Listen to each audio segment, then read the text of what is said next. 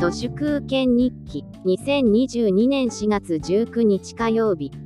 吉野家の常務取締役を秒殺。クイック解任された伊藤正明さんは吉野家が出したお詫び文の PDF ファイルの書類作成者欄に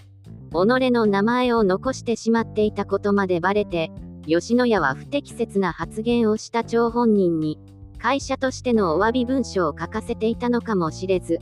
本当にそうだとすると、被告人が判決文を書いているようなものなので、この会社のガバナンスはガバガバだと思います。アメリカ産の牛肉を極限まで薄切りにしてただ煮込むだけのクソ企業ですが、そのアメリカ産牛肉が高騰して、今は狂牛病の時以来の危機だと思います。平成時代には、不況時代の庶民の味方的なポジションでしたが、今そのポジションにあるのは日清食品です。牛丼の500円超えは、もはや時間の問題だと思います。吉野家の牛丼でさえ、高くて食べられない、国家の凋落が吉野家のビジネスモデルそのものを駆逐しつつあります。ワードで作ったデータを PDF にするときに、作成者情報を消せなかった人が講師を務めるデジタルマーケティング講座ってどんなことを教えるつもりなのかなと思います。この人のもともといたプロクターギャンブルはマーケティングのエクセレントカンパニーだと言われていますが私に言わせればちゃんちゃらおかしいと思います。彼らが得意とするのはいわゆる恐怖訴求です。例えば紙おむつのパンパースなどではおむつにおしっこが残っているとお前の赤ん坊は睡眠不足になっているかもしれないぞ、と脅します。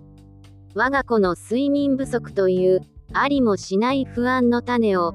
最もらしく植え付けて、母親にパンパースを買わせようとする。こんなものはマーケティングではなく、単なる反社会的なメッセージです。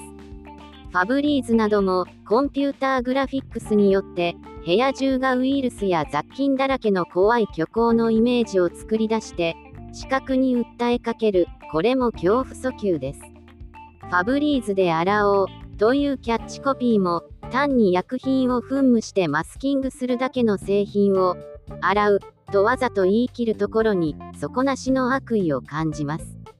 顔もライオンも私に言わせればプロクターギャンブルの劣化コピーでしかなくなくても困らない彼らの製品をゼロにして、毎日を生きることこそ、みんなにできる SDGs だと思います。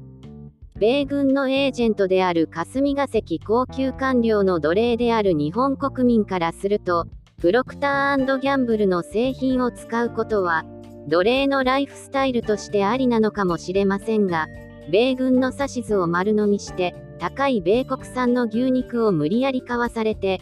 吉野家の飯を食わされている日本人の間抜けさは、シャネルの似合う奴隷になりたい。無自覚な奴隷が牛丼をむさぼり食らう満腹のガキでしかなく、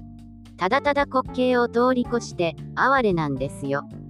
本日は以上です。ありがとうございました。人の行く裏に道あり花の山。